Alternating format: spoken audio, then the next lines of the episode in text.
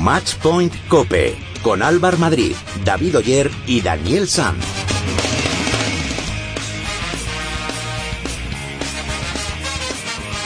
ganar el Monte Carlo, es uno de los torneos más importantes de mi carrera, sin ninguna duda, después de un tiempo sin, sin conseguirlo, pues sinceramente pues es un día muy especial y bueno, hay que disfrutarlo, que es muy muy especial y creo que es único en este momento, o sea que a disfrutarlo y, y a partir de mañana pensando en, en Barcelona.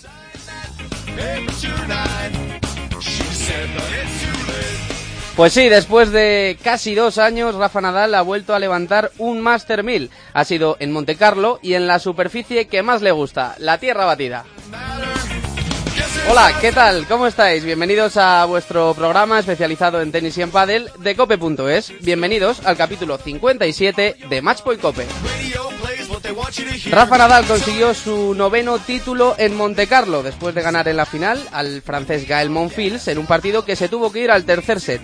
El primero se lo llevó Rafa por 5-7, el segundo fue para el francés, 5-7 también, y en el tercero Rafa barrió de la pista a Monfils y se llevó la manga por 6-0. También tenemos una muy buena noticia para el tenis femenino, porque hemos vuelto a la primera división del tenis mundial. Este fin de semana la ciudad de Lleida vivió la eliminatoria entre Italia y España, que dio la victoria a las nuestras y el ascenso al Grupo Mundial, donde volveremos a pelear por el título. Además, ya ha comenzado el torneo Conde de Godó en Barcelona, en el que 13 españoles van a competir y entre los que se encuentran Rafa Nadal y veremos si David Ferrer vuelve a la competición. Recordamos que podéis poneros en contacto con nosotros a través de las redes sociales. Estamos en Twitter como arroba matchpointcope o nos podéis escribir a través de Facebook en facebook.com barra matchpointcope.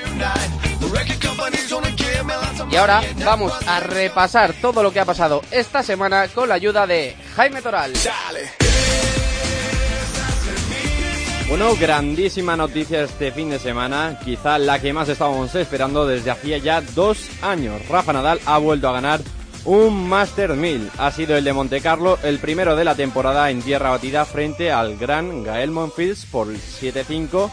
5-7 y 6-0. Es el noveno título de Nadal en el Principado y llega a la final número 100 que disputaba el español. De esta forma, Rafa ya tiene 28 Masters 1000 y vuelve a igualar a Djokovic como el jugador con más torneos Master 1000.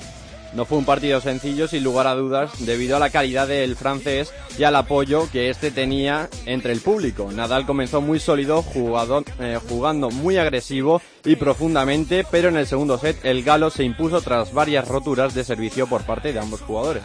En el tercer set solo hubo un jugador en la pista y fue Rafa Nadal. Monfils acabó agotado y el español... Eh, fuerte física y mentalmente consiguió cerrar el partido por la vía rápida. Nadal habla de las sensaciones de las últimas semanas. Creo que se ha trabajado mucho para, para volver a sentir sensaciones positivas, que las vengo sintiendo desde el principio de año, pero necesitaba una victoria para confirmarlas. ¿no? Y bueno, llega en un momento creo que perfecto de la, de, la temporada porque es el primer gran torneo sobre pista de tierra y, y terminar con, con la victoria es algo muy, muy importante. Los próximos torneos de Nadal antes de Roland Garros son Barcelona, Madrid y Roma. Veremos si este triunfo no es esporádico y Nadal vuelve a exhibir el nivel que nos acostumbra en tierra batida. Y buena noticia también en el tenis femenino español. Sí, porque el equipo de Copa Federación ha ganado a Italia y ha ascendido de nuevo al Grupo Mundial. Las chicas de Conchita Martínez se impusieron por un contundente 3-0 definitivo gracias al punto logrado por Carla Suárez y a los dos conseguidos por Garbiñe Muguruza. La hispano-venezolana habla de las claves de la eliminatoria. Bueno, yo creo que es un objetivo que tenemos todas, ¿no? Hemos, hemos sufrido para devolver al equipo al Grupo Mundial, estamos muy contentas de ello, pero bueno, ahora claro hay que mirar para adelante y, y plantearnos un nuevo objetivo, pues a que podría ser ganar la Copa Federación. Garbiñe, que ya fue decisiva en la eliminatoria frente a Serbia, lo ha vuelto a ser contra Italia. Ya suma seis victorias en sus seis participaciones con el equipo de Copa Federación sin ceder ni un solo set. Escuchamos a Conchita Martínez. La clave ha estado en que las jugadoras, tanto Garbiñe como Carla, han jugado partidos casi prácticamente perfectos. Eh, sí que es verdad que se esperaba un poquito más complicado, pero cuando tienes dos jugadoras que lo dan todo así y juegan tan bien, pues eh, la verdad que eh, es de agradecer y, ellas pues eh, lo han dado todo y han ganado sus partidos cómodamente. Gran actuación también en Bogotá de Silvia Soler, que llegó a la final aunque no pudo ganarla frente a Balconi, ante la que cayó derrotada por 6-2, 2-6 y 6-4. Lara Arrubarena, por su parte, se hizo con el título en dobles formado, formando pareja con, la alemana Tatiana María. Y en pádel ya está en marcha el Máster de Valencia. Sí, se están disputando desde este eh, anterior fin de semana, desde el sábado, las rondas previas. Y de momento sin sorpresas, todos los favoritos avanzan en el torneo.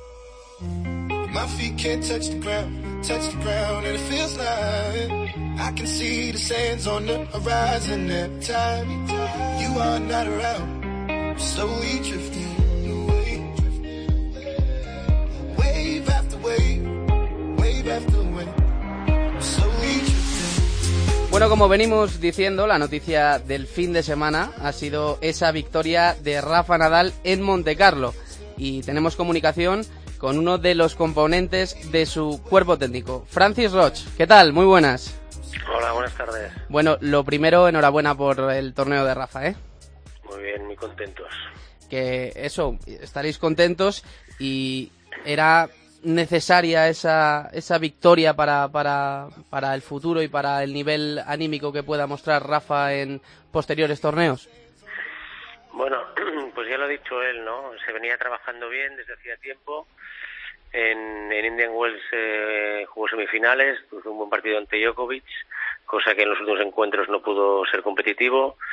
Luego fue una lástima en, en Miami que le cogió este golpe de calor y luego pues hacerse con el título aquí en Monte Carlo, pues qué mejor que empezar eh, la gira de tierra que es tan importante para él, pues con un triunfo, ¿no? Que da, da mucha pues mucha tranquilidad y todo aquello que, estás trabajando, pues eh, cuando sale, pues todavía crees más y, y bueno, pues eh, ahora ya preparar aquí el Conde Godó y hemos estado ya jugando un ratito, hace nada, hemos acabado hace un rato y con buenas sensaciones.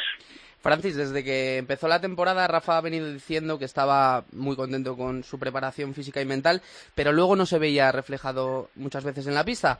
Eh, ¿Esta victoria crees que va a desbloquear a, a Rafa y van a empezar a llegar otra vez los buenos resultados? Hombre, pensamos que sí. Lo que pasa es que el nivel está, está alto eh, aunque evidentemente lo que importa es que Rafa pues juegue tranquilo, él está preparado tanto física, mentalmente, creo que también que al final es lo más importante, eh, ha dado un, salto de, de calidad, se ha visto durante los partidos duros que ha tenido que en ningún momento se ha dejado ir, que siempre ha estado incluso terminando los partidos, los partidos mejor y a todos los tenistas pues eh, les da, bueno, a los deportistas en general, imagino, el hecho de ganar pues te da un plus, ¿no? Ya cuando peloteaba pues eh, yo no lo había visto, no estuve en Monte Carlo y ya cuando lo he visto en directo se nota cuando uno ha ganado un torneo pues que, que vas más, mucho más suelto, es más fácil golpear la pelota y yo creo que eh, de cara a toda la, temporada de tierra pues eh, vendrá muy bien y creo que podrá jugar a un nivel bueno, bueno. Luego ya el hecho de ganar torneos es difícil, pero lo importante es que él juegue bien y si cuando juega bien, pues siempre está en las últimas rondas. Eh, en la prensa eh, hablamos mucho, lógicamente, de Rafa, de sus sensaciones, de su juego, pero al fin y al cabo no estamos dentro de su cuerpo técnico como estás tú. Eh, ¿Os afecta lo que se pueda decir cuando vienen maldadas en los medios de comunicación o simplemente no hacéis caso a lo que se diga? No, bueno, a ver, eh, creo que la vida está montada así, es normal. Eh, cada uno tiene su trabajo y cuando las cosas no salen bien y Rafa tiene acostumbrado a, ganar el 80-90% de los partidos, pues cuando nos sucede así y llevaba un par de años sin ganar un Master 1000, pues yo creo que también es normal, ¿no? Nosotros, eh, cuando las cosas no salen bien, nuestro trabajo es intentar eh, ver el por qué no salen bien, intentar trabajar aquello que se puede mejorar y poco a poco en los torneos, pues eh, a nivel mental, eh, ir superándose. El año pasado es evidente que Rafa tenía un problema mm, ya no a nivel de tenis, sino a nivel un poquito de ansiedad, como, vino comentando él mismo. Y este año, pues, eh, donde no ha jugado bien no ha sido por esa ansiedad, sino por un por tema a lo mejor también de nervios. Se venía trabajando bien, pero es diferente a lo mejor el tener nervios al tener ansiedad. Cuando uno tiene ansiedad, pues no, no controla lo que hace. Cuando uno tiene nervios, en, según qué momentos del partido, pues eh, no juegas tan valiente, pero al menos eh, a lo mejor juegas corto, pero, pero sigue siendo tú, ¿no? Rafa lo ha dicho este año, este año es diferente, no tengo la ansiedad que tenía el año pasado, me, me permite más jugar, pero bueno, eh, aquí he estado muy bien mentalmente y, evidentemente pues yo creo que, que le va a ayudar muchísimo. Eh, Francis, eh, Rafa siempre dice que tiene la misma ilusión desde que empezó, lo ha ganado absolutamente todo. Eh, no sé si lo habréis comentado alguna vez, pero eh, ¿qué sueño a nivel deportivo le falta por cumplir, saliéndose un poco de ese discurso suyo de partido a partido y torneo a torneo? Bueno, a ver, eh, yo creo que los, los, los jugadores top top, los campeones campeones son aquellos que nunca se cansan de ganar, ¿no? Y Rafa lo es, ha ganado muchos torneos, ha ganado muchos Master 1000, ha ganado muchos Grand Slams y es difícil, ¿no? Cuando tú has ganado tantos, seguir teniendo esa, esa ambición que al final es lo que te va a hacer ganar o no. Si uno no tiene ambición es muy complicado. Y él en todo momento pues mm, ha seguido creyendo en él, no no pensaba que ya nunca más volvería a ganar, sino que tenía ilusión por ganar y bueno, era cuestión de tiempo y ahora una vez se ha reenganchado con, con este título, pues todavía más, ¿no? Eh, es muy ambicioso y bueno, evidentemente con, eh, no nos vamos a engañar, al final él por lo que lucha más son por los, por los Grand Slams, ¿no? Son los torneos que al final pues eh, ponen a cada uno en la historia Rafa lleva 14 y el objetivo principal de este año es ganar Roland Garros. Bueno, por eso te iba a preguntar también, porque ahora viene el Godó, que ya estáis por allí, luego Madrid, Roma y Roland Garros. ¿Con qué objetivo crees que va a llegar a su torneo fetiche? Bueno, eh, a ver, eh, no es lo mismo llegar a Roland Garros habiendo ganado un par de títulos llegar a Roland Garros sin haber ganado títulos, ¿no? Es evidente. Entonces, él, eh, máximo de partidos que gane y si, puede ganar más títulos, pues seguro que la manera de llegar a Roland Garros ya es con mucha más confianza. Y no solamente esto, sino que los rivales a la hora de salir a jugar contigo, pues eh, te vuelven a respetar y eso, esto hace muchas veces que el partido eh, se termine antes y que el, el rival deje de luchar un poquito antes. Cuando los jugadores eh, ven en el circuito que Rafa va, perdiendo a lo mejor en segunda, tercera vuelta o en primera alguna vez, pues ellos salen a la pista pensando que también, ¿por qué no? Porque pueden ganar y esto complica más los partidos de Rafa. Entonces, bueno, el objetivo ahora es jugar, seguir jugando bien, eh, físicamente él se encuentra muy bien, eh, toda la dureza de los partidos ha, aguantado perfecto porque ha trabajado ha trabajado bastante y ahora pues intentar mantener, mantener este nivel y evidentemente cuanto más victorias llegue a Roland Garros pues más posibilidades tendrá de ganar. Bueno, pues lo iremos viendo. Francis Roch, eh, como siempre es un placer charlar contigo. Era una llamada para felicitaros por el trabajo que estáis haciendo y para desearos lo mejor para el futuro. Muchas gracias por atendernos, como siempre. ¿eh? Muchas gracias a vosotros. Un saludo, adiós.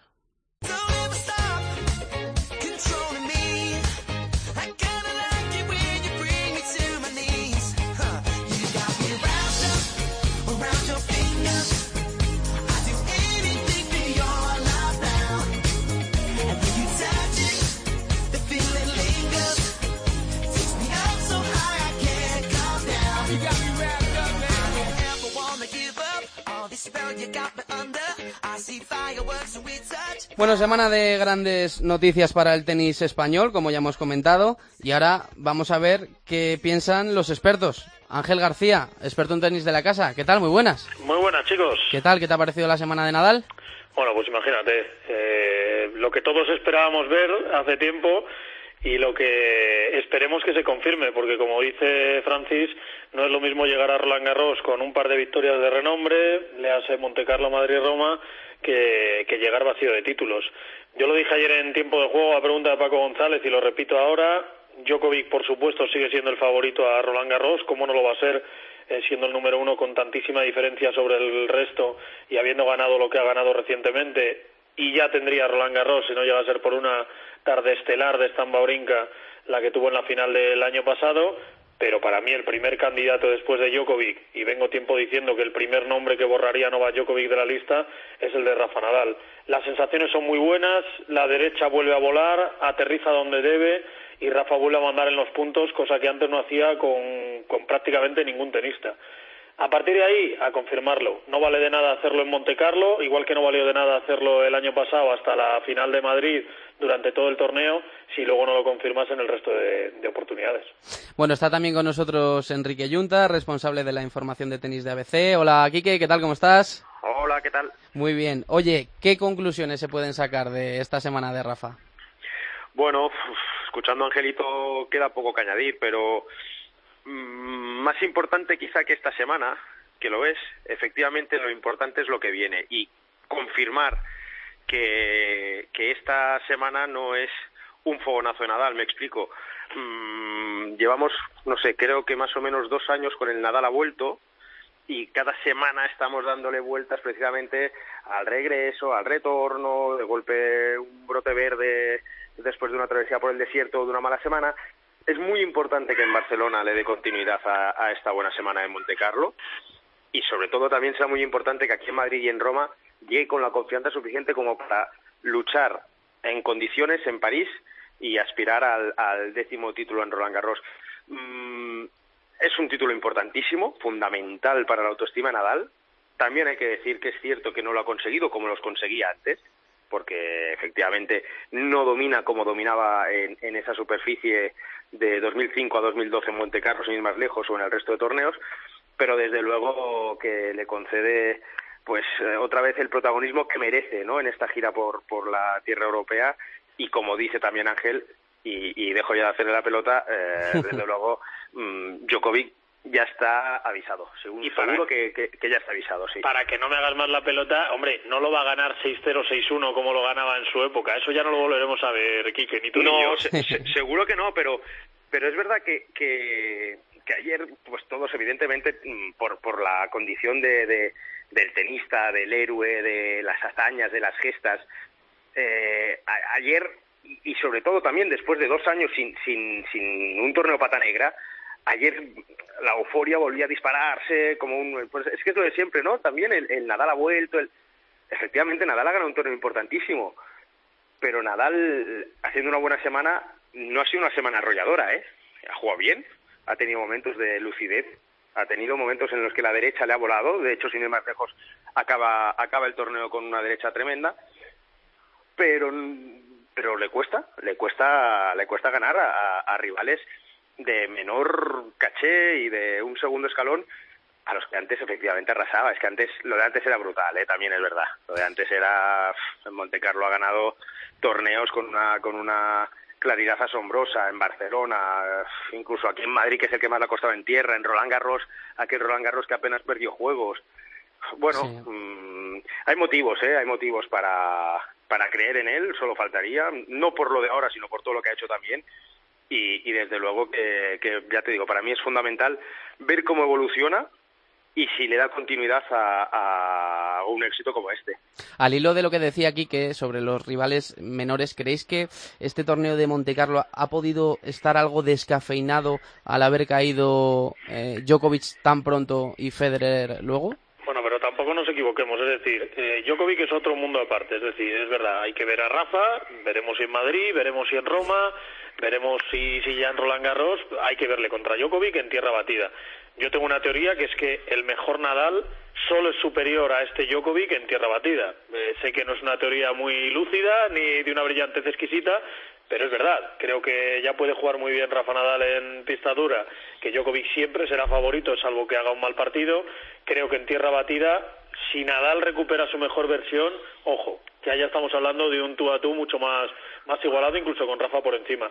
Entonces, los rivales, bueno, ha ganado Andy Murray con mucha comodidad, ha ganado hasta Babrinka, que no deja de ser el único que frenó a Djokovic el año pasado, ha ganado a Monfils, que es un jugador mm, que te vuelve loco con su inspiración, con, con, con, con su juego eh, de talento irregular y, absolutamente loco. Bueno, eh, a mí me parece que sí que se ha enfrentado a rivales de nivel. A mí no me, no me valdría de mucho, eh, es lo que hablábamos el año pasado, que ganase Stuttgart eh, o que ganase Río ante el tenista 50 del mundo. Aquí sí ha tenido rivales de nivel. Eh, Federer para mí no es referencia en tierra batida. Con todos los demás prácticamente se ha enfrentado. Bueno, que no ha dejado de ganar a un Murray que ha arrasado a Milo Raonic, que es uno de los tres cuatro jugadores más en forma del año. Entonces, rivales ha tenido y evidentemente el rival que está por encima de todos y ante el que hay que verse las caras es Novak Djokovic. Veremos en ese momento si Nadal sigue siendo el primer candidato o incluso pasamos a hablar de él como el favorito por encima de Novak. Sí, es verdad que, la verdadera, el verdadero examen será el de Djokovic, ¿no? Mm, llegue cuando llegue, más que nada porque es el tenista que domina con una autoridad brutal el mundo del tenis y efectivamente hoy por hoy es tan, tan, tan superior en todas las superficies al resto que es normal conceder este favoritismo en, en, todo, en Roland Garros incluso por mucho que Rafael Nadal tenga nueve torneos. Con todo, no creo que sea muy muy muy justo decir que el, el torneo es menor por la ausencia de Djokovic en primera ronda. De hecho, mmm, para eso están los torneos y los cuadros, para que de vez en cuando haya sorpresas y las agradecemos porque ya sí. estábamos un poco cansados de, de, de la misma historia de cada domingo.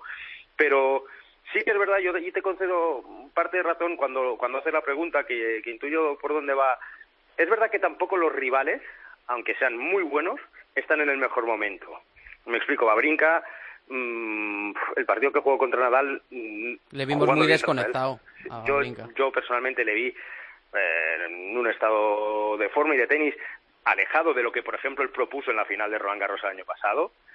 Murray, que fue un muy buen un muy buen test porque pese a las primeras rondas malas que hizo fue a más y acabó y jugó un partido muy muy digno con con Nadal.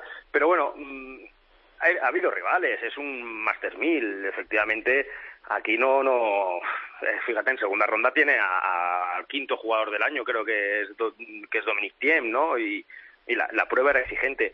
Bueno claro nos quedamos todos así porque nos falta verlo con Djokovic pero después de Djokovic, Nadal en tierra, Federer, que quizá no es una referencia como dice Ángel y menos en Monte Carlo, pues seguramente hablas de Ferrer, pero que no está en el mejor estado, y pones a Murray y Babrinka, quizá ni Sicori, y a Murray y a Babrinka les ha pasado por encima, bueno, a Murray menos, pero les ha ganado. Bueno, es un buen título y es un torneo que da confianza. Efectivamente, aquí no ha ganado a, no voy a decir nombres, pero no ha ganado, como dice Ángel, al 50 del mundo, ni al 46, ni, no, todos eran jugadores de, de, de renombre y, y ahí queda en su mochila. Bueno, la otra buena noticia de la semana ha sido esa victoria en la eliminatoria de España ante Italia que nos vuelve a poner en la primera división del tenis mundial. ¿Qué os ha parecido? Pues mira, la que mejor lo definió fue Carla Sores, la escuchábamos anoche en el partido a las 12, cuando dijo que, que había que comprometerse y que había que, que sacrificarse para, para conseguir estas cosas. Eh, es muy importante que España vuelva al Grupo Mundial, recordamos, solo de ocho países, no de 16 como en los chicos, y todavía los chicos no han cumplido y no están en ese Grupo Mundial, pero hace falta ese compromiso y esa solidaridad, lo hemos dicho mil veces con Carla Suárez y con Garbiñe Muguruza en pista, joder, que estamos hablando de dos top ten. España es candidata a todo, no a estar en el Grupo Mundial, sino a ganar el torneo, como se hizo en su día con Arancha y con, y con Conchita. Eh, ¿Qué vamos a decir de los chicos si están en pista? Pues los Ferrer, los Nadal y compañía. Eh, ¿Qué quiero decir con esto? Que es la pescadilla se muerde la cola como siempre. Los tenistas miran por su calendario individual, por lo que les da de comer, por su dinero, por sus puntos, por sus rankings, por sus patrocinadores y si queremos en Copa Federación y en Davis Cup ver a los mejores, pues habrá que cambiar el formato, habrá que hacer algo. De momento celebremos este éxito. Mmm, impresionante, grandísimo. Eh, Italia ha plantado bastante menos cara de la que yo esperaba, pero es cierto que en casa, en tierra y con Garbiñe y Carla poco tenían que, que decir si, no estaban al 100%. Schiavone, que es una tenista muy veterana, y Vinci, que no está en su mejor momento, a pesar de hacer el US Open que hizo el año pasado, y, y volvemos a lo mismo. Con Carla y Garbiñe en pista, candidatos a todos. Sin ellas, pues a volver a penar.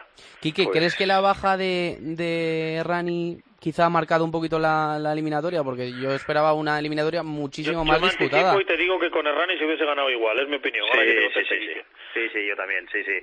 Eh, hombre, Rani desde luego es una tenista también pues, pues con, con, buen resultado en tierra, es una tenista de las que asoma la zona noble de la agüita, pero bueno, también considero que efectivamente España hubiese ganado en tierra. Mm, la noticia es excelente, ¿cómo no? Vuelves al Grupo Mundial, vuelves a, a pensar en, en, algo grande, pero la noticia es buena, lo hablaremos cuando se dispute la primera ronda del Grupo Mundial el año que viene en la élite. A ver quién está, a, a ver si el compromiso es el mismo, porque efectivamente el calendario es el que es. Y hemos hablado tanto, ¿no? Y tantas veces, y aquí en este programa le hemos dado vueltas al formato de la Davis, a este formato de competiciones por equipos también la Copa Federación, que de poco sirve subir si el año que viene en primera ronda Muguruza y Carla Suárez no están, no están defendiendo a España. Más que nada porque ellas dos son las bazas españolas para optar a algo. Mm, mucha presión, sí, sin duda, pero para eso son top ten. Y con top ten se ganan torneos es muy difícil que en la Copa Federación fallando una de las dos se pueda aspirar a algo, sin desmerecer a las otras, ¿eh? que hay mucho trabajo detrás y sé que el tenis femenino está luchando por asomar y por, hacer bien las cosas. Y ahí está Sara Sorribes, que es muy joven, y ahí está Anabel, que siempre que la llaman aparece, y ahí está Lara Robarrena y Silvia Soler, que han estado en Bogotá eh, a punto, bueno, una día es la final Silvia y en semifinales Lara, pero, pero es otro nivel. Paola también está por detrás, bueno, pues sí, hay muchas jugadoras, pero depende de ellas dos. Es decir, la noticia es muy buena si el año que viene se confirma. Desde luego, subir a, Primera División, pues, pues, pues, pues, demuestra que hay buena salud y además con la autoridad con la que lo hacen. Y sobre todo también ver que las chicas contagian. Es decir, eh, efectivamente no es una, una pista enorme, pero se ha llenado el fin de semana, ha habido buena comunión con, con el público, las chicas han disfrutado de de un concepto como este, de competición por equipos, juntas por primera vez ellas dos, pues está muy bien. Desde luego que cabe pensar en positivo, pero veremos a ver cómo, cómo evoluciona este equipo y el año que viene pues cómo se resuelve esa primera ronda y quién está ahí. Bueno, pues veremos si se solo Quiero decir una cosa más, Álvaro, solo quiero decir una cosa más eh, que no hemos dicho y no hemos resaltado cómo se merece. Eh, mirad de dónde venimos, eh, de polémicas constantes con Gala León, con quien sea y demás, y el papel que está haciendo Conchita Martínez, de aglutinar, de que todas las chicas estén con ella, de que todos los chicos estén contentos con ella, no era nada fácil y ahí está, y sin tirar de registros ni machistas, ni feministas, ni soy mujer, ni soy nadie. Eres la capitana, sabes mucho de tenis y estás consiguiendo que de momento la gente se implique. Sí, señor Ángel. Pues nada, eh, Quique Ángel, eh, muchísimas gracias por estar con nosotros. Ojalá todas las semanas podamos hablar de victorias como esta y que nada, que un placer como siempre, ¿eh? Un abrazo. Un abrazo, adiós, chao.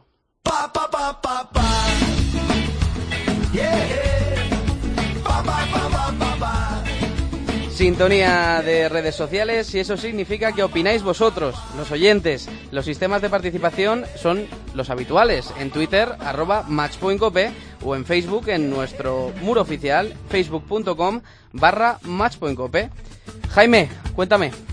Pues como bien sabemos hemos tenido un Master 1000 de Monte Carlo donde Rafa Nadal se ha proclamado como campeón, las chicas en Fed Cup han conseguido alcanzar por fin de nuevo el grupo mundial y el Master de Valencia de Wolpa del Tour ya ha dado su comienzo. Venga, vamos a empezar por esa victoria de Rafa merecidísima en Monte Carlo.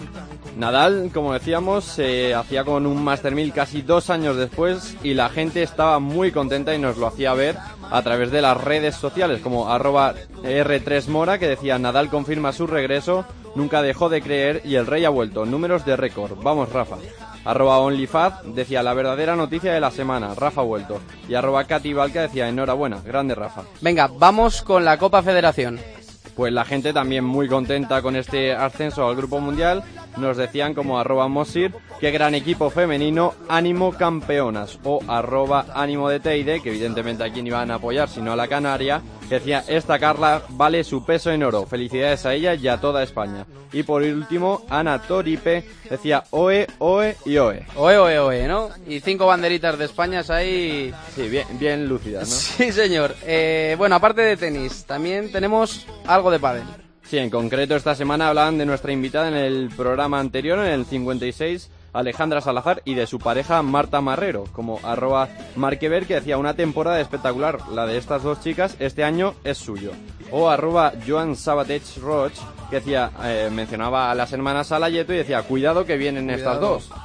y por último, el, jefe de prensa de Wolpa del Tour, director de comunicación Ángel Rodríguez, eh, decía, se viene Valencia, pero antes hay que estar muy pendientes de lo que pasa en el Conde de Godó. Sí, que han habilitado ahí una pista de Wolpa del Tour para que todo el mundo pueda irlo a ver. Hay jugadoras, hay jugadores, hay exjugadores de, de tenis que se van a pasar por allí, algún jugador también.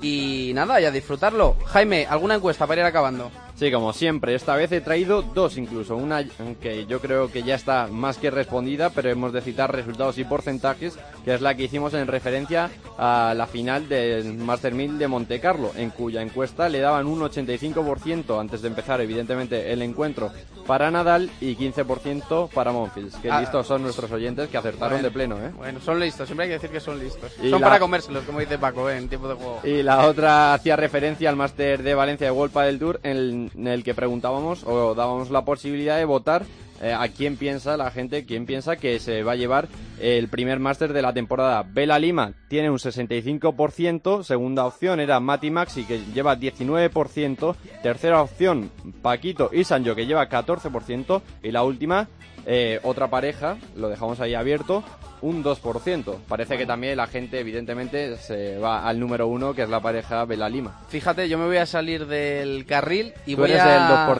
2%, ¿no? Y vo- no, voy a apostar por Maxi y por Mati, fíjate tú. Vienen pisando muy fuerte, Sí. ya lo demostraron en el pasado torneo en Gijón. Sí, señor.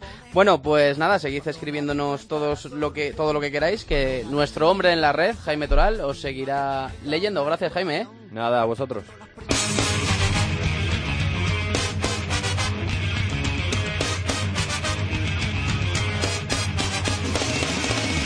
Pues nada, hasta aquí ha llegado el capítulo de hoy. En la técnica ha estado José Antonio Hernández, en la técnica ha estado Alex. Y nada, que volvemos el próximo lunes. Que disfruten de la semana. Adiós.